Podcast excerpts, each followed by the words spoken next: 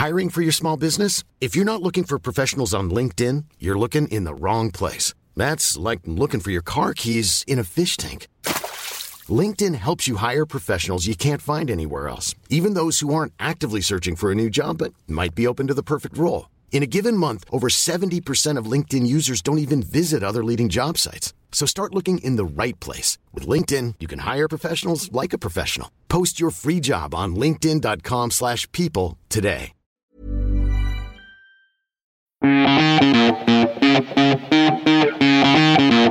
Un t-shirt à 4,99€ n'a pas forcément été fait euh, par des enfants. Ah ouais, alors c'est pas pas forcément, c'est n'a pas. Souvent, ce qu'on vous reproche aussi, c'est que les gens disent mais comment ça se fait qu'ils arrivent à fabriquer un t-shirt et le vendre à 4 euros euh, Parce qu'on vous reproche souvent d'être une mode jetable. Nous, c'est positionné en disant nous, c'est la mode de qualité, à prix accessible et de façon responsable. Il n'y a pas de concession sur l'un ou sur l'autre.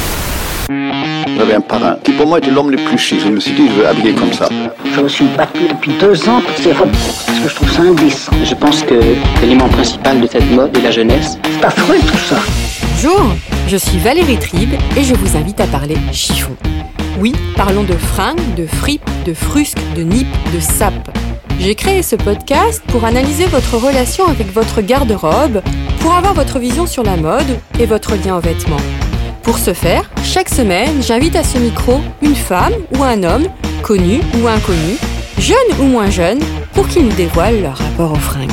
Allez, chiffon, sap, chiffon, chiffon, c'est parti Pour cette nouvelle saison de chiffon, je vous retrouverai aussi certains mardis pour vous proposer des épisodes un peu différents sur les coulisses et les enjeux de la mode ainsi que les acteurs qui font la mode. Premier thème abordé aujourd'hui, l'éco-responsabilité dans la fast fashion. À l'heure où il y a une réelle prise de conscience du mauvais état de notre planète, l'industrie du textile est la première pointée du doigt. C'est un fait, la consommation de vêtements pollue. Et c'est la fast fashion la première responsable de tous les maux. Production à outrance, incitation à la surconsommation, gaspillage, utilisation de produits chimiques, développement de l'esclavagisme moderne et j'en passe. Or, de plus en plus d'acteurs majeurs de ce secteur sont en pleine réflexion sur la manière de penser la mode. J'ai décidé de mener une petite enquête et d'essayer de comprendre la chose en invitant Julie Marlène Pellissier, responsable de la communication Sustainability d'H&M France. Julie Marlène va nous expliquer comment H&M s'est engagé pour une mode durable. Chose que l'on ne sait pas forcément, la marque utilise depuis très longtemps de plus en plus de matériaux issus de sources durables ou recyclées. Autre engagement du groupe H&M, la partie sociale avec une surveillance étroite des ateliers de production. Bonjour Julie Marlène. Bonjour Valérie. Alors, quelle est ta fonction exacte au sein de H&M Je suis responsable Sustainability et Corporate Engagement pour H&M France. Alors, qu'est-ce que ça veut dire exactement? Ça veut dire que je suis responsable de, de l'engagement et de la communication d'H&M pour les sujets d'entreprise et de responsabilité sociale et environnementale Mhm. euh, auprès de toutes les parties prenantes extérieures, euh, les, euh, les médias, les associations, euh, les groupes de travail. Donc toi, tu t'intéresses justement à toute cette partie éco-responsable de H&M. Enfin, tu t'intéresses, c'est ton métier. C'est mon métier. C'est mon métier. Et il y en a, il y en a un dans chaque pays? De, de, de jobs comme le mien Oui. Oui, je dirais, euh, il y a en tous les cas au sein du département communication euh, des, euh, des personnes qui sont spécialisées sur ce sujet pour en faire, pour développer les projets et en faire la pédagogie. À quand remonte l'engagement éco-responsable de H&M Ah, bonne question. Alors, euh, c'est vrai que on peut dire, il n'y a pas une date particulière. Euh, je dirais qu'H&M c'est un groupe suédois déjà. Donc peut-être quand on place ça comme histoire, dire que dans l'ADN du groupe, aujourd'hui c'est le petit-fils du fondateur qui est encore à la tête euh, du groupe H&M. Et je dirais dès sa construction, dès, son, dès sa naissance, euh, forcément l'ADN. En quelle année était- Tu peux le rappeler? 1947. Mhm. Et donc ça fait ça fait quand même un moment. Mhm. Et, euh, et donc je dirais depuis le début, il y a quand même cette cette cette conscience euh, en Suède euh, le- au quotidien, les, les entreprises et les gens pensent environnement et social. C'est vraiment c'est vraiment constant. Après il y a eu des, des dates un peu marquantes sur des actions et des, des, des moments qui ont concrétisé ces engagements. Mais je dirais non, ça fait ça fait ça fait longtemps. Est-ce qu'il y a eu un élément Alors, euh, c'est vrai que je regardais, je faisais une revue de presse. On, on parle de 2013. Oui. Alors, est-ce que ça a un lien avec le drame du Rana Plaza? Alors, il y a, il y a beaucoup de choses qui sont passées en 2013. Euh, c'est vrai que euh, 2013, c'est par exemple la date pour nous euh, à laquelle on a euh, publié, euh, on a rendu public la liste de tous nos fournisseurs. Ah, Aujourd'hui, ça peut paraître un peu normal. À l'époque, c'était révolutionnaire. C'est-à-dire qu'il faut C'est qu'il y imaginer. avait une vraie euh, traçabilité. Oui, voilà, c'est-à-dire que c'était une traçabilité qui était rendue publique. C'est-à-dire que c'est un peu comme si euh, aujourd'hui euh, Ferrero donnait la recette de son Nutella. C'est-à-dire que c'est vraiment, euh, c'est vraiment quelque chose de, euh, voilà, de, de, de très secret. C'était vraiment la, la, la- la- quelque chose d'assez Pourquoi important. c'est pourquoi c'est aussi secret d'ailleurs? Parce que c'est La dire- recette du Nutella, je comprends. Ouais. mais pourquoi? Bah parce que c'est comment, c'est comment, est-ce c'est où est-ce qu'on fait, comment est-ce qu'on fait, avec qui on fait, quels sont nos partenaires Mhm. commerciaux. C'est, du- ça veut dire du coup où est-ce que, où est-ce que, avec qui on travaille. Ça veut dire que d'autres marques peuvent, euh, peuvent aussi s'intéresser aux mêmes usines. Euh, voilà. Aujourd'hui, quand on, quand on y pense, ça peut paraître, euh, ça peut paraître euh, moins effrayant. Euh, à l'époque, c'était, c'était engageant. Donc 2013, ça a été un- justement une année marquante pour ça, Mhm. notamment pour cette, pour cette, euh, on va dire ce moment où on a publié, donc on a, on a fait part de cette transparence, mais cette fois-ci vers le public. Donc c'était suite au Rana Plaza? Alors c'était pas suite à, il se trouve que effectivement cette année c'était, ça, ça a été l'année du, du, du drame du Rana Plaza, qui était euh, cette, cette usine, cet immeuble Rana Plaza Au qui s'est effondré au Bangladesh. Ouais. Et on a pointé souvent du doigt les abus de la fast fashion ouais. à ce moment-là. Alors, je, H&M n'était pas dans ce dans dans dans, cet immeuble. Hein, je, je Faut le rappelle. préciser. Ouais, oui, ça c'est très important. Donc on n'était pas présent dans l'immeuble, euh, c'est-à-dire qu'on n'avait pas de de, de, de, de contrat avec euh, les, les, les usines qui étaient dans cet immeuble. Maintenant, quand on a dit ça, ça veut pas dire qu'on n'est pas concerné par le par le sujet. Ça fait longtemps qu'on travaille avec euh, le Bangladesh. Ça fait depuis 1998, je crois. Donc on a on a des relations commerciales qui qui datent, qui sont importantes pour nous euh, depuis longtemps. Nous, on est équipé avec à chaque fois un bureau de production dans chaque pays de production avec lequel euh, on, on travaille. Donc, on n'est pas propriétaire des usines, mais on va avoir vraiment une équipe dédiée H&M locale qui va euh, Qui- vraiment gérer la relation. Cette avec équipe, son vie sur place. Ah oui, oui, c'est Et vraiment- contrôle tout. Alors, contrôle leur, leur travail, c'est au quotidien. Au Bangladesh, c'est à peu près euh, 600 personnes, donc c'est Ah, quand, quand même, même. assez colossal, euh, qui travaillent au quotidien sur la gestion de la relation avec les usines. Donc, la gestion, ça veut dire euh, contrôle des qualités, euh, contrôle commercial, euh, contrôle euh, environnemental, contrôle social. Et c'est leur quotidien, et c'est tous les jours. C'est assez exceptionnel parce que, je dirais, euh, euh, généralement, on va dire la tradition dans l'industrie, c'est d'avoir un, un hub, un peu comme on dit. Je vais être euh, positionné à Hong Kong et de là, je vais gérer mes relations avec Mm. le Cambodge, le Bangladesh, justement l'Inde, etc.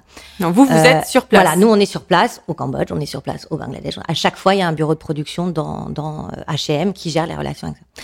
Et donc pour en revenir, euh, voilà, au Bangladesh et à cette année 2013 au Rana Plaza, euh, c'est vrai que malheureusement ce drame a, a, a mis un coup de projecteur sur euh, l'idée de la sécurité et des conditions de travail dans, dans, dans les usines. Et donc nous, on a été les premiers signataires de, de ce qui s'appelle l'accord, qui a rassemblé maintenant, je crois, maintenant plus de 190 marques, et qui ont fait que vraiment c'est structuré euh, l'idée d'avoir des règles de sécurité, de, euh, de autour de la de, de, des incendies, de l'électricité, donc toutes les normes de sécurité et comment est-ce que c'était audité et respecté pour voir au fur et à mesure euh, si c'était pas le cas comment ça s'améliorait, etc. Donc oui, 2013 a été pour nous une année aussi charnière, mais non, on n'était pas au Rana Plaza. Alors, H&M a élaboré des cahiers des charges très stricts, aussi bien sur le plan environnemental et social. Quand est-ce qu'elles ont été, quand est-ce qu'ils ont été créés ces cahiers des charges? Alors, je dirais que la hum, stratégie euh, développement durable, donc euh, effectivement, qui a deux volets environnemental et social, pour euh, dire dans les grandes lignes, euh, est actualisée et date depuis euh, depuis. J'ai pas une année euh, première euh, de, de, mais hum, depuis longtemps, il y avait des, des, un travail de traçabilité pour connaître justement nos usines, pour tr- connaître nos matières, pour donc et de là après, euh, c'est transformer ce travail de, de, de, de sourcing d'informations en un travail de, bah, de comment est-ce qu'on le, le, le publie, hein, on le reporte Mhm. pour que ça soit euh, euh, bah, du coup compréhensible euh, d'abord pour l'industrie et puis après de plus en plus pour le grand public. Alors, la partie environnementale euh, regroupe le transport, les matières premières. Alors, il y a effectivement beaucoup de choses dans la, dans, dans- on va dire dans le sujet environnemental. Nous, on va le regrouper sous un objectif qu'on a qui est d'être 100% circulaire. C'est-à-dire C'est-à-dire. Alors, je sais pas si vous voyez, y a- moi, je me le représente avec. euh, c'est l'idée d'une ligne. En fait, aujourd'hui, l'industrie de la mode, elle est construite de telle façon, elle est organisée de telle façon, de façon linéaire, c'est-à-dire, je- j'ex- j'extrais des matières premières, j'utilise des matières premières, je fais produire mon, mon produit en utilisant de l'énergie, etc., avec les conséquences que ça que ça a sur la production. Et puis à la fin, j'obtiens un vêtement que je vends, que les gens utilisent, et s'ils ne les utilisent plus, au bout d'un moment qu'on jette, ça devient un déchet. Donc ça, c'était, on va dire, la, la- la façon dont l'industrie s'est construite. Vous voyez la ligne comme ça dans, dans sa tête. L'idée de la circularité, c'est comment on tord cette ligne pour en faire un cercle. C'est-à-dire que les mêmes étapes. euh, j'ai besoin de mes matières premières, je fais produire, euh, je, euh, je- j'utilise mon vêtement, mais, mais sous la forme d'un cercle qui fait que à la fin j'ai un vêtement qui va être réutilisé. Oui, parce qu'on parle souvent des invendus de la fast fashion. Oui, alors c'est, c'est, c'est encore un autre va, sujet. on va en reparler Ouais. après. Ouais. Bah, on revient dans, On la- dans l'élément circulaire. Dans l'élément circulaire, du coup, nous, notre objectif, c'est d'arriver à cette full circularité, donc Mhm. euh, cette pleine circularité. Et donc, euh, pour ça, il faut qu'on ait des objectifs clairs, et notamment, justement, sur les matières euh, dans le cadre de- du sujet environnemental. Nous, d'ici 2030, on a pour objectif d'avoir euh, 100%, c'est-à-dire toutes les matières qu'on utilise, euh, issues de sources durables ou recyclées. Aujourd'hui, pour vous donner le chiffre, c'est 57%. C'est-à-dire qu'aujourd'hui, je rentre dans un magasin H&M, euh, j'ai euh, 57% des matières que j'utilise qui sont euh, issues de sources durables ou recyclées. On Par- veut avoir 100%. Alors, par exemple, la veste que je porte aujourd'hui est une, une de la marque Conscious. Ah, pourquoi ce marque. nom? Mais oui, Mais pas de la marque, pardon, Ouais. du la, comment vous appelez ça? De la collection? Ouais. ouais. conscious. Je vous explique, c'est ça? Ouais. Ok. Euh, Tu peux me tutoyer encore, hein? Ah, c'est vrai, j'ai switché. Aïe. Pourtant, c'est vrai. Alors, je, je, je t'explique. Euh, conscious, c'est un terme, euh, c'est le terme un peu générique qu'on va utiliser euh, pour dire qu'il y a une attention particulière qui est portée sur le vêtement. Mhm. Donc, euh, j'ai rappelé l'objectif qu'on a, nous, c'est 100% de matières issues de sources durables et recyclées. Euh, on va le trouver concrètement, le client. Quand est-ce qu'il va voir ce, ce, ce mot conscious Il va le voir sur nos étiquettes en magasin. Il y a des étiquettes vertes. Dès que tu as plus de 50%, la moitié du, euh, du, du vêtement, donc de ta veste par exemple, qui est euh, composée de matières euh, sources durables ou recyclées. Et euh, alors, je peux t'expliquer ce qu'on ce qu'on ce qu'on ce qu'on entend par source durable, parce qu'il y a c'est Oui, peut-être un mot qu'on utilise un Voilà, peu. euh, on l'utilise un peu à tort et à travers. C'est pour ça que j'ai voulu faire cet épisode, c'est pour qu'on nous explique un petit peu.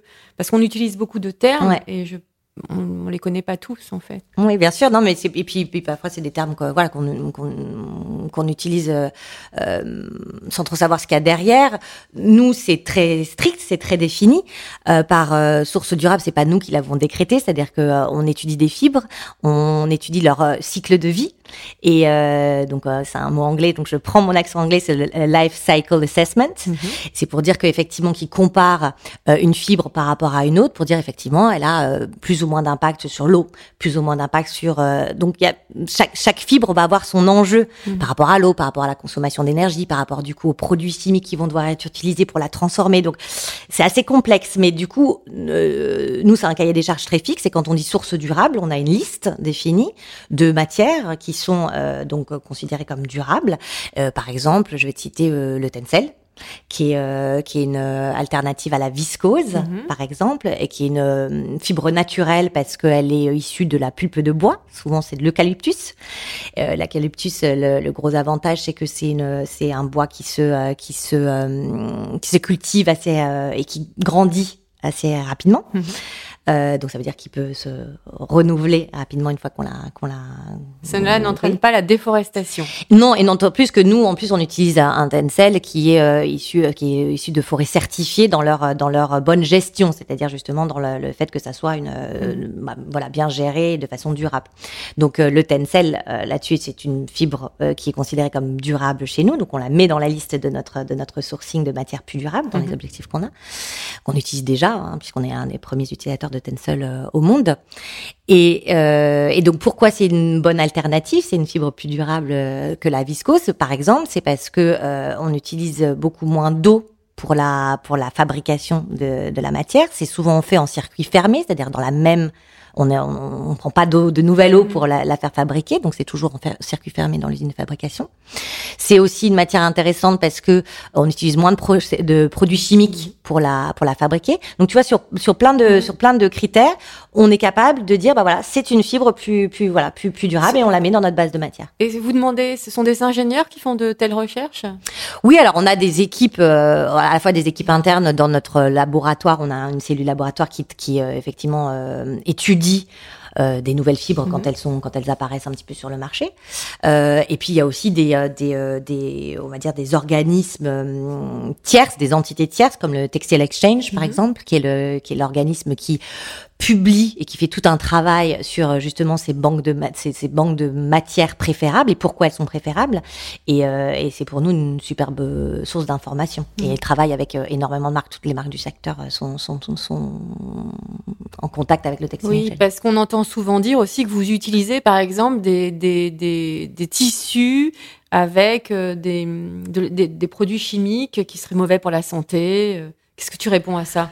Alors, il y a une chose qui est sûre, euh, c'est que non, les, les, les, vêtements qu'on va vendre sont n'ont aucune euh, n'ont aucune Ils sont pas euh, dangereux impact voilà sur la sur la il y a des tests qui sont très c'est c'est c'est très très c'est très très sévère c'est mm. très très euh, réglementé mais je crois qu'il faut le rappeler oui oui c'est mm. important c'est mm. important effectivement euh, on a on a vraiment enfin de manière générale dans l'industrie mais particulièrement H&M à chaque fois on prend le plus petit le plus petit dénominateur commun on va dire en termes de de, de mesures restrictives sur les produits chimiques qui peuvent in fine on va dire être présents sur le sur le sur sur le vêtement, on est très strict. Mais il y a deux choses dans l'idée du produit chimique. Il y a effectivement euh, des conditions très strictes pour euh, l'utilisation euh, que, que, va en avoir le, client. Donc, mhm. être sûr que le client a bien un, un, produit euh, sécurisé, c'est le mhm. cas. Et puis, il y a la question du produit chimique pour ceux qui fabriquent mhm. le vêtement. Et donc là, on est sur effectivement des accords et, des, et des, aussi des listes très strictes officielles publiées sur justement les produits qu'on utilise pour ne pas, euh, pour limiter euh, on va dire tout ce qui est tout ce qui est impact environnemental et impact sur les gens qui mhm. travaillent bien entendu euh, sur, aussi. bien sûr. on va en parler après la partie sociale. Mais donc j'imagine que vous avez aussi euh, dans ces antennes qui sont près des lieux de fabrication donc il y a ce contrôle là sur les matières les matières utilisées. Oui oui oui, quels sont les freins que vous rencontrez quand même pour être 100% dans l'éco-responsabilité ah, Il y en a beaucoup. il y en a beaucoup. les freins, je dirais que l'enjeu, c'est euh, c'est d'être, euh, d'avoir euh, une, une, organisation et une prise de conscience de toutes les marques, parce qu'en fait on travaille, on on travaille énormément ensemble effectivement, pour le, les clients, on va voir que telle marque concurrente est telle, à, telle marque, bien sûr. Mais euh, d'un point de vue organisationnel et, structurel, euh, on a vraiment besoin de toutes les marques euh, quand on doit justement passer des accords euh, sur les produits chimiques qu'on a évoqués, sur les mmh. matières qu'on a évoquées. Euh, on a vraiment besoin de tout le monde. Et euh, c'est ça l'enjeu pour nous, c'est que l'industrie, derrière nous, on essaye, en tous les cas avec nous, se, se mette en en, état de marche pour euh, pour qu'on arrive à obtenir des résultats. On a besoin d'être d'être d'être tous mobilisés, petites marques, grandes marques. D'où l'intérêt du Fashion Pact. Oui. Oui, alors qui a été présenté en août dernier par euh, François Pinault. Exactement. Alors le Fashion Pact, euh, ce qui est intéressant, en fait, c'est, c'est, euh, oui, ça fait longtemps donc on a qu'on a des engagements, mais mais le euh, l'idée derrière le Fashion Pact, c'est d'arriver à avoir un engagement justement de coalition. Donc mhm. c'est c'est c'est ces groupes, je crois que as plus de 30 32 groupes, ça fait 100, plus de 150 marques qui se sont engagés justement à avoir trois thématiques. Donc le climat, la biodiversité et la protection des océans. Et sur chacune de ces thématiques, des engagements chiffrés, mmh. clairs. On peut faire plus, mais on peut pas faire moins. Donc l'intérêt derrière ce, ce, ce, ce pacte, c'est de se dire justement, on est tous euh, sur des objectifs clairs qui sont lisibles avec le même dictionnaire, je dirais. Mm. Et c'est ça qui est, qui, est, qui est, très important parce que chaque entreprise va faire un peu son initiative, va avoir ses propres critères, c'est mais c'est pas traçable du mm. coup d'une entreprise à l'autre, c'est pas compréhensible par le grand public. Donc, euh, ce qui est fort derrière ce, ce Fashion Pack, c'est justement cette coalition d'entreprises sur des engagements clairs qui sont les mêmes pour tous. Alors justement, il y a aussi une autre partie, on parlait de l'environnement, il y a aussi la partie sociale qui est très importante parce que souvent on dit que vous faites travailler les enfants. Enfin, je rigole, mais c'est pas du tout drôle. Euh, je rigole parce que c'est vrai qu'on on, peut avoir cette, cette, cette, cette image malheureuse. Euh, c'est pas du tout le cas. Donc évidemment non, euh, on n'autorise aucun, euh, on n'accepte aucun travail des enfants, d'enfants, euh, quels que soient les pays, quels que soient les endroits. Donc euh, euh, là-dessus on est très clair. Euh, bien entendu, on a des chartes, on a des règles qu'on fait signer. Bien entendu, on surveille. C'est on que travaille avec des syndicats. donc, par exemple, vous- pour une usine qui est au Bangladesh ou en Turquie, dans d'autres, vous avez quel, quel, euh, ateliers, quel pays, dans quel pays vous produisez? Euh, on, produit euh, pour les deux tiers en Asie, pour Mhm. le tiers en Europe et euh, on va dire et, euh, Europe méditerranéenne. Donc euh, ça va être la Turquie, ça va être la Bulgarie, ça va être voilà le, c'est Portugal pour le pour l'Europe. Euh, l'Espagne pour l'Asie, ça va être effectivement le Cambodge, le Bangladesh, l'Inde, la Chine, euh, voilà toute une selon aussi les on va dire les, les compétences, les spécificités de chaque pays. Donc on fait produire euh, voilà. Donc là, à chaque fois, la même charte s'applique. Ah oui, c'est ça, c'est c'est c'est obligatoire. C'est-à-dire que quel que soit le pays euh, dans lequel on est, quelle que soit l'usine au sein de ce pays, euh, on a un, un cahier des charges qui est très strict, qui doit qui doit être signé avant même de commencer la première relation commerciale. Et puis après, une fois que cette première relation commerciale est euh, est euh, mise en place, il y a les personnes qui travaillent sur place, euh, qu'on qu'on a tout évoqué à tout à l'heure, qui sont là pour vérifier que justement ces critères sont respectés. Euh, et puis il y a nous un système en fait, euh, on n'est pas, encore une fois, on n'est pas propriétaire des, des usines, mais ce qui est intéressant, c'est que euh, on a compris que euh, on avait des, une relation commerciale, ce sont des partenaires pour nous les usines, et donc il faut que ça soit dans leur intérêt. Mm. et comme dans notre intérêt, Mm.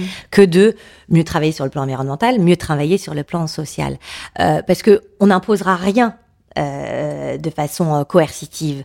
On a besoin que ça soit intéressant pour eux et qu'ils comprennent. Parce que vous créez de l'emploi aussi sur Ah, bah, place. Parce complètement. qu'on oublie ça, mais Ah oui, oui, c'est sûr que bah euh, on parlait du Bangladesh, euh, c'est la première industrie au Bangladesh, c'est l'industrie textile, donc euh, c'est ça fait ça fait travailler des une centaine de milliers de de de de, de, de- de personnes.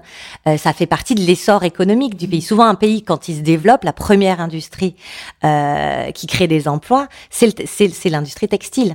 Donc c'est à la fois une formidable force, c'est une un, un formidable pouvoir de, de, de, de développement économique, mais avec ça vient effectivement une, une vraie responsabilité de- de- de- tu d'organisation, de, parlais des, structuration. des syndicats. Donc, Oui, on travaille énormément avec les syndicats, à la fois des syndicats internationaux, parce que sur tous ces sujets-là, on va dire, on va avoir deux, deux, deux, deux, deux leviers d'action. Euh, le levier international, où là, on travaille effectivement avec euh, euh, les Nations Unies, l'Organisation internationale du travail, des syndicats internationaux comme Industriol, euh, voilà. Et puis au niveau local, via les bureaux de production aussi, des ONG locales, euh, parce que forcément. Euh, parfois, vu d'ici, on se dit oui, l'Asie, mais bon, entre le, le Cambodge et le Bangladesh, euh, les lois sont pas les mêmes, les cultures sont pas les mêmes. Donc, du coup, les méthodes de, de, de, de- on a, nous, on a beau avoir le même cahier des charges techniques, Mhm. euh, les mêmes exigences en termes d'environnemental et, et social, ça va pas passer pareil. euh, euh, donc, il y a un travail de pédagogie, il y a un travail sur place à faire, euh, et c'est pas le même entre le Cambodge et le Bangladesh. C'est pas les mêmes lois, c'est pas les mêmes cultures. On s'est dit donc il y a vraiment euh, quelque chose de, de à faire précisément sur euh, sur sur chaque pays. c'est euh, par exemple pour l'âge légal du travail. Oui. L'âge minimum légal? Alors l'âge minimum légal, ça c'est quelque chose comme tu viens de dire qui est légal, c'est-à-dire que c'est pas nous qui le décrétons, Voilà, c'est pays? Mm. Euh, ça c'est comme les salaires minimums. Voilà. Ce sont les pays qui décident les lois, comme en France. Mm. Euh, ça veut pas dire qu'on qu'on n'a pas un pouvoir de euh, de euh, de persuasion, c'est-à-dire que nous, on- quand je te dis qu'on travaille au niveau international, c'est qu'on rencontre les gouvernements, on rencontre le gouvernement du Bangladesh quand on a signé l'accord justement pour mettre en place, euh, on rencontre le, le- le gouvernement de Bangladesh, c'est avec eux qu'on discute pour justement euh, essayer de euh, mettre en place des conventions collectives euh, industrielles Mm. Dans chaque pays. Donc pour que la l'industrie de la mode soit représentée Oui, de façon sinon, vous- conventionnelle. Vous pouvez partir. Et dans ce cas-là, il y a un gros manque à gagner pour eux aussi. Oui, voilà, c'est-à-dire que c'est on, on joue on joue l'idée de dire en fait l'idée du partenariat Euh, de la même manière que c'est une idée de partenariat qu'on a au niveau de, de, de, chaque usine, on joue cette idée de, partenariat également avec le pays, c'est-à-dire que euh, on n'arrive pas avec euh, nos gros sabots en disant on est très fort, on a besoin de tout le monde, mais effectivement euh, on est un acteur important et donc euh, on est là pour discuter et pour faire passer les choses que, que, qui sont importantes pour nous. Alors souvent, ce qu'on vous reproche aussi, c'est que les gens disent mais comment ça se fait qu'ils arrivent à fabriquer, notamment des gens, des gens comme Lié Delcorte, des gens euh, quand même, qui ont des- des bonnes connaissances euh, dans la mode, on vous dit mais comment ils peuvent fabriquer un t-shirt et le vendre à 4 euros euh, Qu'est-ce que tu, qu'est-ce que tu peux répondre Mm. à ça? H&M euh, s'est positionné en disant nous c'est la mode euh, de qualité à prix accessible et de façon responsable. Ce sont les quatre vraiment les quatre piliers. Tout est organisé autour de ça et il n'y a pas de concession sur l'un ou sur l'autre. C'est-à-dire que c'est le global. C'est les quatre. Le prix accessible, euh, d'abord d'où ça vient? Euh, nous, euh, H&M s'est toujours positionné comme euh, une marque qui a démocratisé la mode démocratiser la mode, euh, ça a voulu dire des choses différentes euh, selon les époques. Au début, c'était rendre accessible euh, la mode parce que au début, c'était euh, chez les couturiers qu'il fallait faire faire son, son vêtement tout seul. C'était pas accessible en magasin. Première étape. Et là, H&M a vraiment joué ce, ce rôle quand on parle dans les années 50. Puis après, ça a été effectivement l'idée de dire euh, ah c'est démocratiser la mode, c'est rendre accessible la mode qui était euh, voilà sur les euh, sur les dans, dans les défilés, toute cette créativité, toute cette euh, tout ce tout ce tout ce côté magique. Bah, tout le monde peut y avoir aussi accès. Nous aussi, on a le droit à avoir euh, avoir Une- cette- une cette- jolie cette robe. pratique. Voilà, exactement. Cette, ce, ce plaisir de de de- de- d'avoir euh, ces, ces belles choses nouvelles, cette créativité. Voilà. Aujourd'hui, être démocratiser la mode, c'est justement rendre une mode euh, responsable, accessible, qu'elle soit justement pas le, le, le privilège en tous les cas de, de, de quelques personnes, et de se dire que euh, aujourd'hui on peut effectivement avoir une jolie robe, un super sweat euh, fait dans des bonnes conditions, mais à un prix euh, accessible avec des belles matières, des matières qui sont durables, etc. à un prix accessible. Donc qu'est-ce que ce prix accessible? Comment est-ce qu'on arrive à avoir ce prix accessible? D'abord, ça fait longtemps qu'on travaille euh, sur le secteur, donc on a on a on a on a parlé de relations commerciales. euh, ça fait longtemps qu'on est présent. On a internalisé aussi beaucoup de choses. euh, tout le design est internalisé Qu'est-ce chez que nous. qu'est-ce que tu entends par internaliser? C'est-à-dire que c'est nous qui le faisons. C'est-à-dire qu'on passe pas par des intermédiaires. Et euh, il y a beaucoup d'intermédiaires possibles euh, dans la sur euh, enfin il y a beaucoup d'intermédiaires euh, dans l'industrie de la mode euh, depuis la la, la, la conception jusqu'au design, la production, euh, x x intermédiaires. Tous ces intermédiaires vont constituer aussi le, le prix d'un vêtement. Nous en réduisant ces intermédiaires aussi, on arrive à avoir à avoir du coup Réduire les coûts. Voilà, réduire les coûts, euh, optimiser les coûts. Il y a euh, les- le travail qu'on fait sur les matières, le travail qu'on fait sur le transport, on a évoqué. Donc, on arrive aussi à avoir une flexibilité intéressante, c'est-à-dire que on anticipe à l'avance euh, beaucoup de, de collections, on va dire euh, basiques. Donc, il fait que très longtemps à l'avance, on sait et on- c'est un jargon, on dit on place les ordres, on va dire, sur des collections, donc longtemps en avance. Encore une fois, ça nous permet d'avoir des, des, des, des, prix intéressants, des coûts intéressants, et puis d'être plus flexible et donc euh, d'avoir des, des, des, des, des temps de réaction plus courts sur des collections capsules et des choses comme ça. Donc c'est tout, ce- tout ce- toute cette expérience, notre taille et, et on va dire la limitation des, des, des, euh, de tous les intermédiaires qui font qu'aujourd'hui on arrive à avoir cette mode accessible, de qualité et de façon. Donc un t-shirt à 4,99€ n'a pas forcément été fait euh, par des enfants comme comme ce, on, on le dit dans l'imaginaire collectif. Ah oui, alors c'est pas pas forcément, c'est n'a pas n'a Voilà. pas été fait. il, faut, puis, il, faut le, il faut le dire. Et puis il y a, il y a quelque chose euh, qu'il faut comprendre aussi, c'est-à-dire qu'on parle de- des euh, des enfants, du travail des enfants, euh, de, de, de, de, de- des salaires. Euh, dans une usine, quand on travaille sur une usine, on travaille avec d'autres marques dans cette usine. Et la, la personne qui travaille derrière sa, sa machine à coudre, elle va être payée euh, le même prix. Euh, avec un même salaire en fait euh, qu'elle fabrique euh, quel que soit le produit qu'elle fabrique. Donc c'est pas euh, tu peux vendre un produit très très très très cher.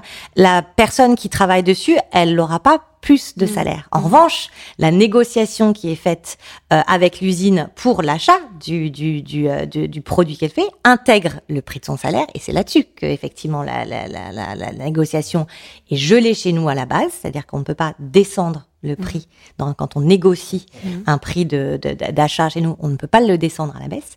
Et on est en train de travailler collectivement avec d'autres marques, puisqu'on est tous ensemble dans cette même usine, pour que si le prix du salaire en fait, de la personne qui est employée dans cette usine est augmenté, on accepte de payer toutes les marques le prix plus élevé. Parce que tu es encore en train, es en train de nous dire, je, je décrypte tes mots, c'est-à-dire que au sein de l'usine, il y a d'autres marques et des marques, disons, qui ne sont pas forcément de la fast fashion. Ah non, bien sûr, bien sûr. Alors après, pareil, dans la composition de prix d'un marque, il y a de la matière, il y a donc il y a, d'autres composantes, mais oui, euh, il y a d'autres marques qui sont vendues plus chères et qui sont fabriquées dans les mêmes usines. qui marchent peut-être aussi beaucoup plus. Bon, c'est, c'est, c'est, je te laisse le dire. Voilà, je te laisse. Il y a un autre reproche aussi qui est souvent fait à la fast fashion, c'est ce sont les invendus. Mhm. Alors on entend de tout hein, sur les invendus. Euh, énorme gaspillage, euh, des vêtements qu'on ne peut pas recycler, des vêtements qu'on brûle au lieu de les donner. Qu'est-ce que vous faites chez H&M Alors ouais, merci parce que c'est vraiment un, un vrai sujet et euh, il y a eu beaucoup d'amalgame qui a été fait et c'est c'est super dommageable, je dirais, pour euh, une marque comme nous, d'autant plus qui est vraiment engagée depuis, Bah, longtemps vous, vous en prenez toujours plein la oui, tête. bon hein. après c'est c'est toujours voilà, on a on a on a aussi euh, cette euh, on est connu donc euh, forcément on, on attire l'attention. Mais euh, donc oui, il y a y a, y a un sujet, euh, mais c'est pas tant celui des invendus. Alors je m'explique. Un invendu. Euh, c'est pas comme un produit alimentaire, il n'y a pas de date de, de, de, de Péremption. en fait pour un vêtement. C'est-à-dire que euh, effectivement mon yaourt au bout d'un moment il va plus être bon. Mon vêtement en vrai il est il est bon longtemps. La preuve c'est pour ça qu'on a dans nos, tous dans nos garde-robes euh, des vêtements qu'on a depuis 15 ans, euh, voilà. Donc il n'y a pas cette idée de ah il faut le jeter parce qu'il est plus valable. Il est valable notre vêtement. Donc nous, c'est vrai que euh, l'avantage, on va dire qu'on a, c'est que on a beaucoup de magasins, on a de, beaucoup de donc euh, s'il va pas trouver preneur ce vêtement dans ce magasin, on va le faire aller vers un autre magasin, on va le faire aller même d'un marché à un autre. Donc après, c'est un impact, on va dire en termes de transport, etc. Mais en tous les cas, le vêtement continue à exister. Nous, ce qu'il faut savoir, c'est qu'un vêtement quand il est produit, quand on l'a commandé, quand on a fait travailler les gens dessus, il a un coût. On a intérêt à le vendre. On n'a aucun intérêt à le détruire. Donc, il ne reste même veux pas cynique, c'est.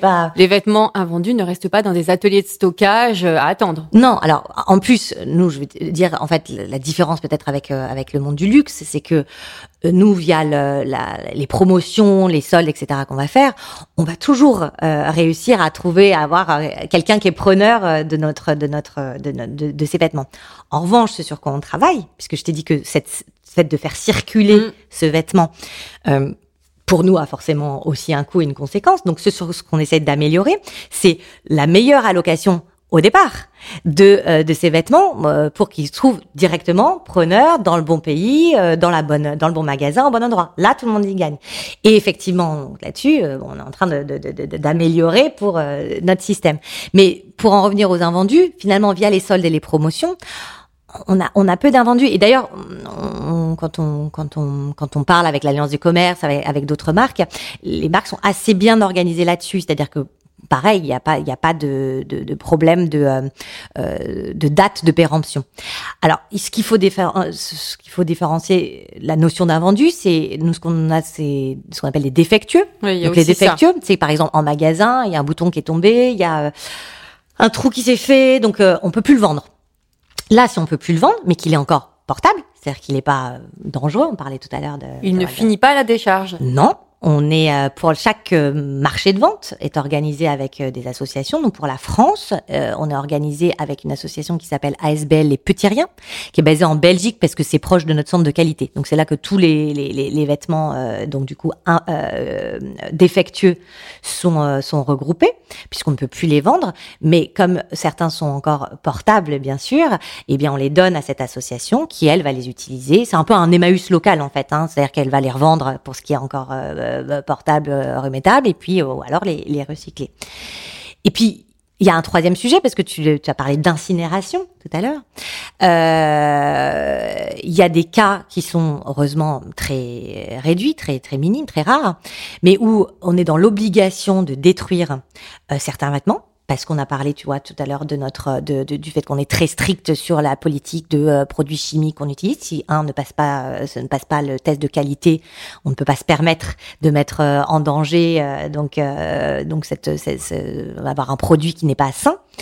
Euh, autre exemple aussi, euh, en fait, on, pour un choix justement euh, écologique, on a décidé de, de faire euh, euh, transporter nos vêtements par bateau. Donc euh, par bateau versus l'avion. Mhm. Donc pour euh, ses conséquences euh, dans, en, en termes de- d'émissions de, CO2.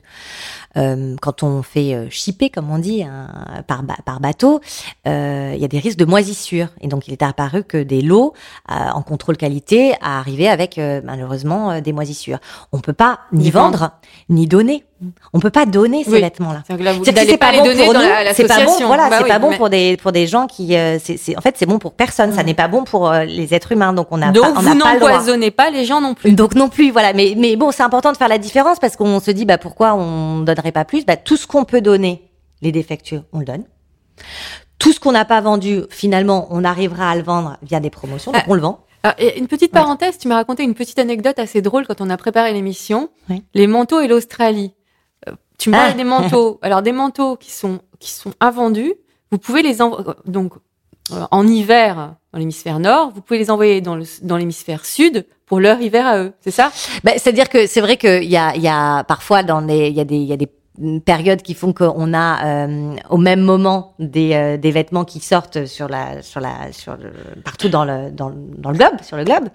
Et donc il y a- des moments de saison forcément où euh, un manteau euh, en France et un manteau en Australie se portent pas on se porte pas au même moment. Donc oui effectivement on va pouvoir euh, après faire euh, C'est toujours intéressant de voir qu'il y a vraiment un il y a une logique en fait dans tout ce que vous faites. ah ben, on Une espère logique oui et un bien suivi sûr. et une- on est très, on est très, euh, c'est pas, comment dire, c'est pas euh, faire mieux euh, pour euh, raconter euh, qu'on fait mieux. C'est aussi un travail sur soi qui est de, qui est, qui est, hum, ne serait-ce que pour la survie de l'entreprise.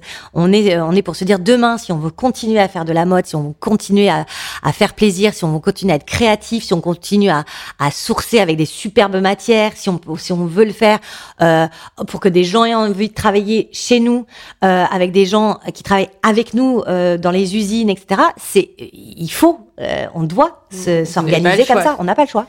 Je voudrais que tu me parles de la transparence, parce que ça, on vous reproche souvent de ne pas être assez transparent. Or, c'est faux. Oui, c'est faux. Effectivement, nous, on a, un, on a un historique de transparence assez fort. Euh, c'est un peu dans notre ADN. On, a des équipes qui sont dédiées justement à ce travail de, reporting et de publication de ce, de, de, qu'est-ce qui est fait chez nous. Euh, y a, je sais pas si tu connais l'initiative euh, Who Made My Clothes de Fashion Revolution, qui est, qui est euh, sur la, sur la, euh, sur l'idée de qu'est-ce qu'il y a, qu'est-ce qu'il y a derrière mon vêtement. Et, euh, et chaque année, ils publient un Fashion Transparency Index. Euh, cette année, on est encore dans le top 5 de, de, de, de- des marques euh, Non, qui mais il sont faut le rappeler. Il faut le rappeler. Oui, oui, c'est vrai. Il faut le rappeler parce qu'effectivement, c'est c'est beaucoup d'équipes qui sont dédiées à ce travail. Donc, qui est de dire, bah, d'abord, c'est nous, on doit savoir nous comment sont faits nos vêtements. Donc, euh, on a ce travail interne qui est fait, mais on a ce travail de pédagogie à faire euh, pour bah, expliquer, euh, montrer où est-ce qu'on en est et ce qui nous reste à faire aussi. C'est-à-dire que quand on est transparent, c'est accepter de, de se dire, bah voilà, on, on- on a, on a du chemin encore à parcourir et, et comment est-ce qu'on va parcourir ce chemin. Mais, ah, pardon, il y a une transparence sur les étiquettes. Alors il y a, y a- y a effectivement euh, la transparence qui est faite au niveau euh, industriel, ça, ça nous sert à nous. Puis maintenant, on est vraiment, on a, on a, on a, on a basculé dans une transparence qui est utile, qu'on veut utile pour le pour le client. Voilà, oui. pour le client, parce que Effectivement, euh, on a, on a, on sent bien que de plus en plus euh, les gens euh, attendent une, euh, une information euh, un peu plus claire sur notamment les matières et les pays de production et les conditions de fabrication. Donc, euh, on a évoqué tout à l'heure 2013, on, évo- on, on publiait la liste de, de, de, de nos fournisseurs, mais là cette année, il y a, y a une avancée vraiment plus tournée client, qui est le, le fait que je suis en magasin, je scanne mon, je scanne le, le, le, le, le produit que j'ai dans la main, la veste que j'ai dans Alors, on la le main. scanne où? J'ai mon application Mhm. H&M. Application H&M. Ouais, application H&M. Alors après, c'est aussi euh, accessible sur le site euh, en ligne, mon e-shop. C'est-à-dire que hop, je scroll, Mhm. j'ai mon, je, je, je flash sur euh, ta veste. Et, euh, et euh, j'ai un onglet qui me montre que j'ai matière et fournisseur. C'est-à-dire j'ai une information sur comment cette veste, euh, quelle est la composition en termes de matière et quel est le pays de production et les- le nom de l'usine qui l'a produite. Et ce qui est intéressant extra, là, ça. Moi, je le savais pas. Tu, Bah tu oui. m'apprends quelque chose. eh ben oui, c'est nouveau, c'est nouveau parce que ce qui est, ce qui est bien, c'est que, enfin, ce qu'on, ce qu'on a voulu, c'est d'avoir quelque chose d'utile. Je m'explique. Savoir que mon vêtement, il est euh, composé à 60% de tencel et à 40% de polyester recyclé. Moi personnellement, ça me fait une belle journée. Au début, on n'en sait pas grand-chose. ça, ça me Voilà. parle pas tellement. Ça me parle pas tellement. Euh, savoir qu'en revanche, euh, si c'est euh, du tencel, pourquoi le tencel c'est une alternative à la viscose, que ça, quel est l'enjeu, tu vois, environnemental euh, associé à cette matière, de façon simple. Là, on va pas rentrer dans le rapport développement durable plus complexe, etc. Mais de façon simple, pour la veste que je regarde sur mon, dans, en magasin, sur mon, sur mon application ou sur mon site internet, sur cette veste-là, je sais quelles sont les matières, je sais pourquoi c'est, c'est mieux ou en tous les cas quel est l'enjeu de cette, lié à cette matière. C'est extra. Et je sais euh, où est-ce qu'elle a été produite. Donc l'idée de ça, c'est de me dire, bah, ça intéresse, si ça intéresse les gens, ça peut aider à faire des choix plus éclairés. Je sais que sur cette veste-là, bah, euh, voilà ce qu'il y a derrière. Autre chose, le take care. Oui, alors le take care, euh, prendre soin. Prendre soin de ses vêtements, euh, c'est un vrai sujet pour nous. Parce qu'on vous reproche souvent d'être une mode jetable. Oui, et on n'est pas une mode jetable. Au contraire, moi, j'avais gardé des choses euh, des années. Dans, je pense qu'on a tous dans notre dans notre dans notre vestiaire euh, des pièces qu'on adore d'H&M depuis des années. Et en fait, euh, c'est vrai que le tech care, ça a été une volonté de dire, euh, tu sais, on l'a évoqué que euh, depuis maintenant 2013, on peut rapporter les vêtements dont on a plus envie, dont on a, dont on ne se sert plus euh, dans, dans, dans les magasins H&M. Et là, on s'était dit, bah il faut qu'on ait un, un, cran en amont, c'est-à-dire qu'avant de se séparer son vêtement, et quand on sait qu'en plus qu'il euh, y a un énorme impact dans euh, l'utilisation du vêtement, l'impact écologique euh, d'un vêtement est beaucoup lié à son utilisation comment je le lave. Euh, donc c'est c'est c'est euh, c'est clé. Or mm. le problème c'est que c'est au moment où il a quitté nos magasins. Donc comment est-ce que on peut nous, prendre soin voilà, et prolonger la vie prolonger du vêtement. la vie du vêtement. Comment est-ce qu'on peut dire aux gens attention, euh, un vêtement chez nous, il se conserve, il se garde. Un t-shirt blanc ne se jette pas au bout. Mais pas de, du tout. de trois utilisations. Pas du tout. Pas du tout. Il s'entretient et, euh, et, euh, et, il a, et il se customise, il s'entretient, il se chérit tout autant. Mm. Donc Tech Care, c'est c'était né de cette idée-là. Et donc concrètement, qu'est-ce que c'est?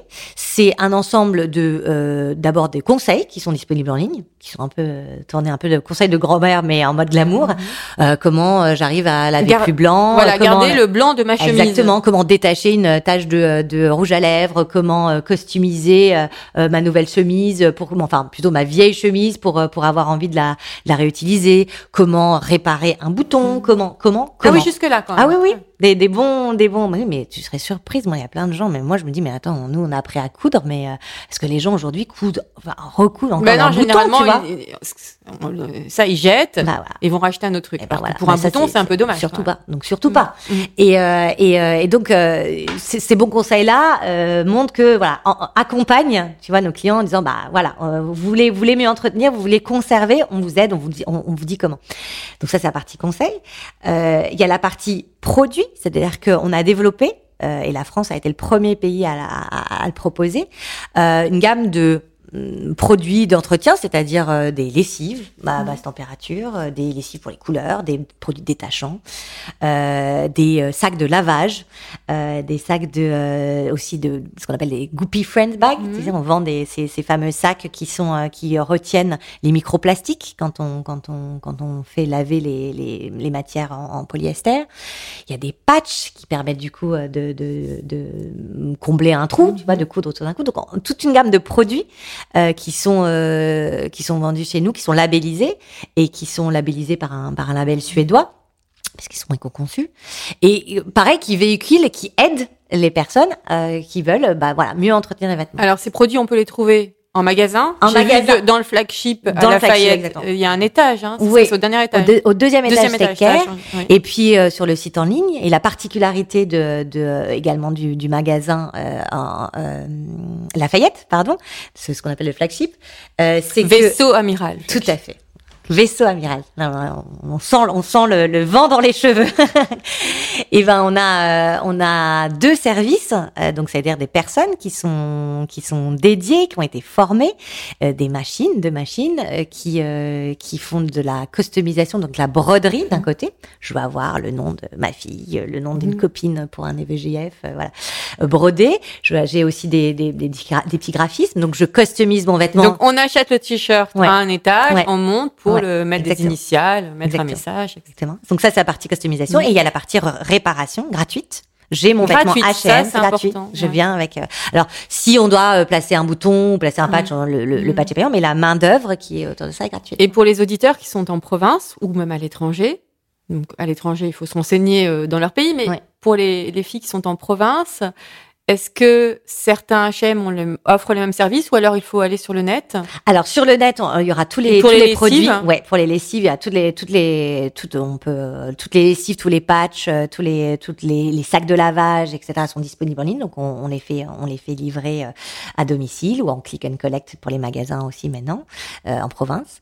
Et puis euh, et puis le service de, de, de customisation et de et de réparation est disponible aujourd'hui que euh, pour des raisons de, de place aussi et de de fond de, de training d'équipe. Pour l'instant, c'est effectivement euh, au magasin d'H&M Lafayette. Pour finir, est-ce que tu nous- peux nous parler de la fondation H&M Oui. Alors, euh, en ce moment, il y a une actualité. Euh, c'est mon C'est mon grand dada. Ton moment. dada, oui. Euh, la Le fondation. concours de la fondation. Mais avant de parler du concours, Oui. qu'est-ce que c'est cette fondation? Alors la fondation H&M, c'est euh, donc c'est séparé du groupe H&M. Euh, les fonds sont sont quand même une source qui est la famille de donc la famille personnelle de, de- des fondateurs de, de H&M et également des ressources qui sont issues de services de collecte nous de vêtements. Donc euh, vous savez que dans tous les magasins H&M, euh, on peut rapporter des vêtements, euh, quelles que soient les marques. euh, donc et on va euh, après nous euh, les euh, travailler avec euh, une. Ah, on une peut ramener d'autres. euh, on peut ramener euh, toutes les marques. des Monoprix, des Oui. Zara, Oui. Oui, toutes les marques. Saint-Laurent, peu Des vêtements, des linges de maison, faut que ça soit propre. Mais euh, effectivement, euh, tout on peut rapporter, ça depuis 2013 dans le monde. Euh, toutes les tous les magasins H&M vont rapporter tous les vêtements et du coup, on s'en occupe, on leur donne une deuxième vie. On a un partenaire avec lequel on travaille et qui va euh, revendre ces vêtements quand ils sont euh, utilisables en marché de seconde main et réutiliser et recycler. Alors recycler, euh, attention à ce qu'on dit parce que recycler, aujourd'hui, il y a un grand enjeu dans l'industrie, c'est qu'on n'arrive pas à avoir transformé un vêtement en vêtement. Peut-être que tu voudras que Ça, je précise un petit peu. ouais. Aujourd'hui, il y a un gros enjeu dans, dans, dans, le- dans l'idée du recyclage du vêtement. Un papier, ça redevient un papier. Une bouteille en verre, ça redevient une bouteille en verre. Un vêtement, c'est pas un vêtement. On ne peut pas le transformer en vêtement. Ce qu'on arrive à faire au mieux aujourd'hui, c'est d'utiliser la fibre une fois que euh, le vêtement est plus utilisé euh, pour faire des matériaux d'isolation, par exemple. Donc ça va sortir de l'industrie et ça va matériaux d'isolation, euh, chiffon industriel, etc. Aujourd'hui, il y a une toute petite, une minuscule part de ces de ces vêtements qui sont euh, euh, utilisables à nouveau. euh, pour nous comme comme matière première. Quand je dis pour nous, c'est pour toutes les marques. hein. Pourquoi? Parce que d'abord, il y a l'idée d'identifier. Ça devient à la, à la hum, complexité de la composition d'un vêtement. Ta veste, tout à l'heure, tu m'en parlais. Elle est, euh, elle est composée euh, de plusieurs matières. Tu vas avoir du coton, du tencel, du polyester, par exemple. Il faut d'abord réussir à savoir qu'il y a ces trois matières-là. Après, il faut les séparer Mhm. parce que tu vas recycler le coton d'un côté, tu vas recycler le polyester de l'autre, tu, tu vois. Et donc, et, et dans cette, dans cette, euh, dans ce, dans ce, ce- cette technologie de recyclage, dans cette opération de recyclage, tu vas affaiblir la fibre.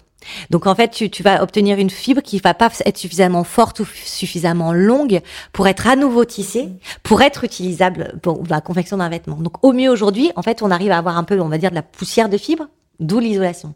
D'où l'importance de l'innovation euh, pour pouvoir euh, justement euh, utiliser, développer euh, des fibres, euh, des fibres recyclées. Aujourd'hui, on investit énormément. On a des, des, des, des, des entreprises, on a même une structure financière qui investit directement dans des startups et même maintenant des entreprises euh, qui développent ces technologies. Warnegen, une entreprise UK qui est extraordinaire, qui, euh, qui arrive à, à recycler et le coton et le polyester à partir de vêtements. Euh, Renewcell, une entreprise suédoise qui euh, là travaille le recyclage du, de tout ce qu'on appelle fibres cellulosiques, c'est-à-dire euh, fibres naturelles comme le coton ou le ou le ou le, ou le tencel justement.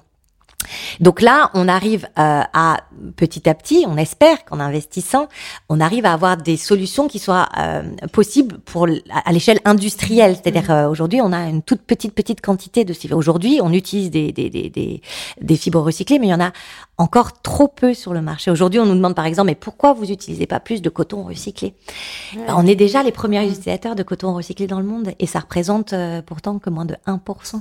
Coton organique 15%. Coton. euh, Donc on a on a on a cette vraie ce vrai enjeu qui est de dire euh, il faut arriver à ce que euh, la euh, matière euh, d'un vêtement puisse être une nouvelle matière pour un vêtement. Et euh, dans cette idée de circularité, Mhm. Euh, quand on, on s'est dit, en fait, si mon vêtement euh, arrive à être ma matière première, je résous deux sujets. J'ai plus le problème des déchets, puisque du coup, ça Bien sûr. revient à une matière première. Et je fais plus peser de pression sur les matières naturelles, en tous les cas d'extraction, on va dire originelle, Mhm. parce que, bah, parce que j'ai utilisé euh, de- donc euh, une autre source de matière. Donc c'est vraiment le, le, le, le- recyclage d'une fibre une autre fibre est vraiment euh, un enjeu euh, colossal et capital euh, aujourd'hui.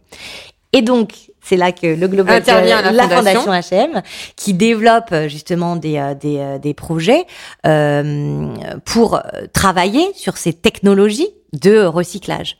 Euh, je te donne deux exemples. On a avec eux, on a un partenariat euh, qui s'appelle Hong Kong Rita et qui a réussi à développer maintenant une usine euh, qui euh, peut recycler du coton et du polyester.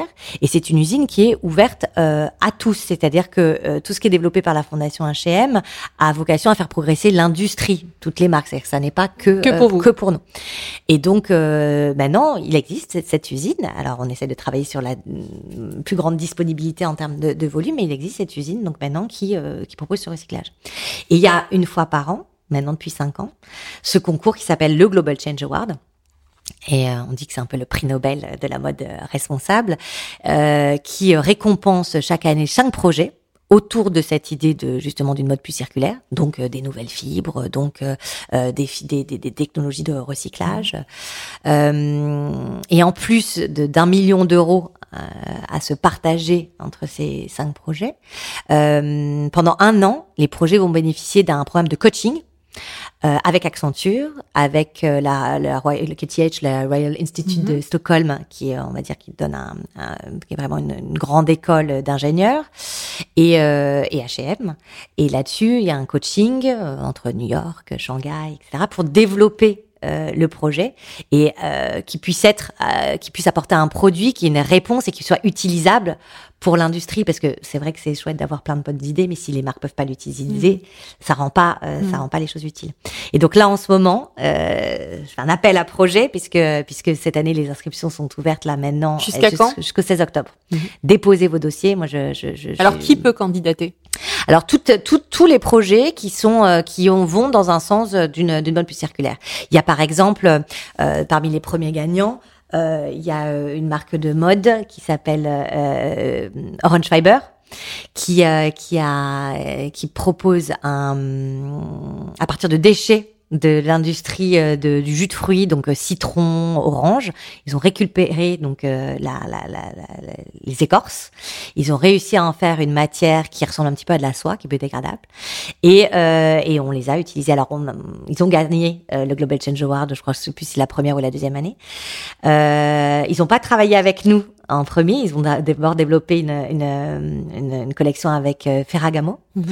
Euh, nous, il a fallu quatre ans pour pouvoir le faire, euh, mais euh, donc c'est pour montrer que voilà tout ce qu'ils gagnent au, au niveau du Global Change Award, on le suit, mais c'est pas, Pas forcément on n'a pas vous, forcément de ouais. droit voilà euh, dessus, enfin on n'a pas de droit de- dessus, et nous on est super fiers de les avoir intégrés dans la dernière Conscious Exclusive Collection euh, de cette année, euh, et euh, avec d'autres marques comme Pignatex, etc., qui sont des, des, des nouvelles fibres. Là, c'est la collection dans laquelle on s'amuse énormément, euh, qui est la collection où il y a un peu notre lab de nouvelles matières, donc euh, Pignatex, Econil, euh, du, du nylon à partir de, de, de filets de pêche récupérés, euh, euh, Orange Fiber que j'ai évoqué.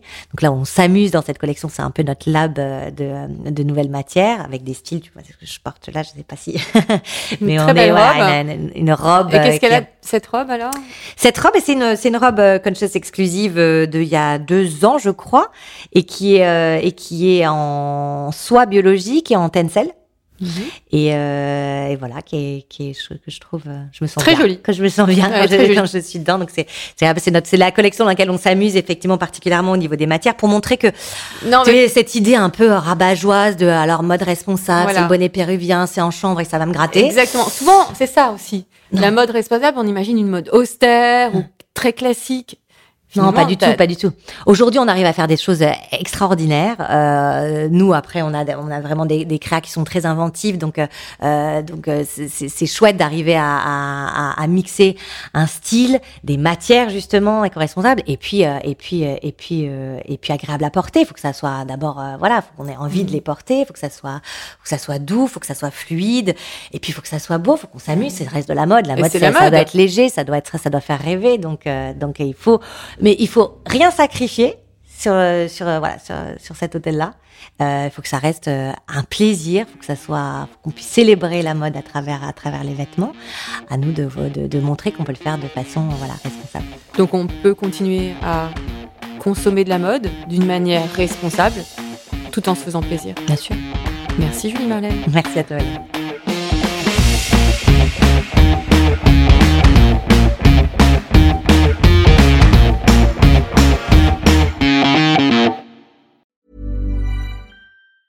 Mom deserves the best, and there's no better place to shop for Mother's Day than Whole Foods Market. They're your destination for unbeatable savings, from premium gifts to show-stopping flowers and irresistible desserts. Start by saving 33% with Prime on all body care and candles. Then get a 15-stem bunch of tulips for just $9.99 each with Prime. Round out Mom's menu with festive rosé, irresistible berry chantilly cake, and more special treats. Come celebrate Mother's Day at Whole Foods Market.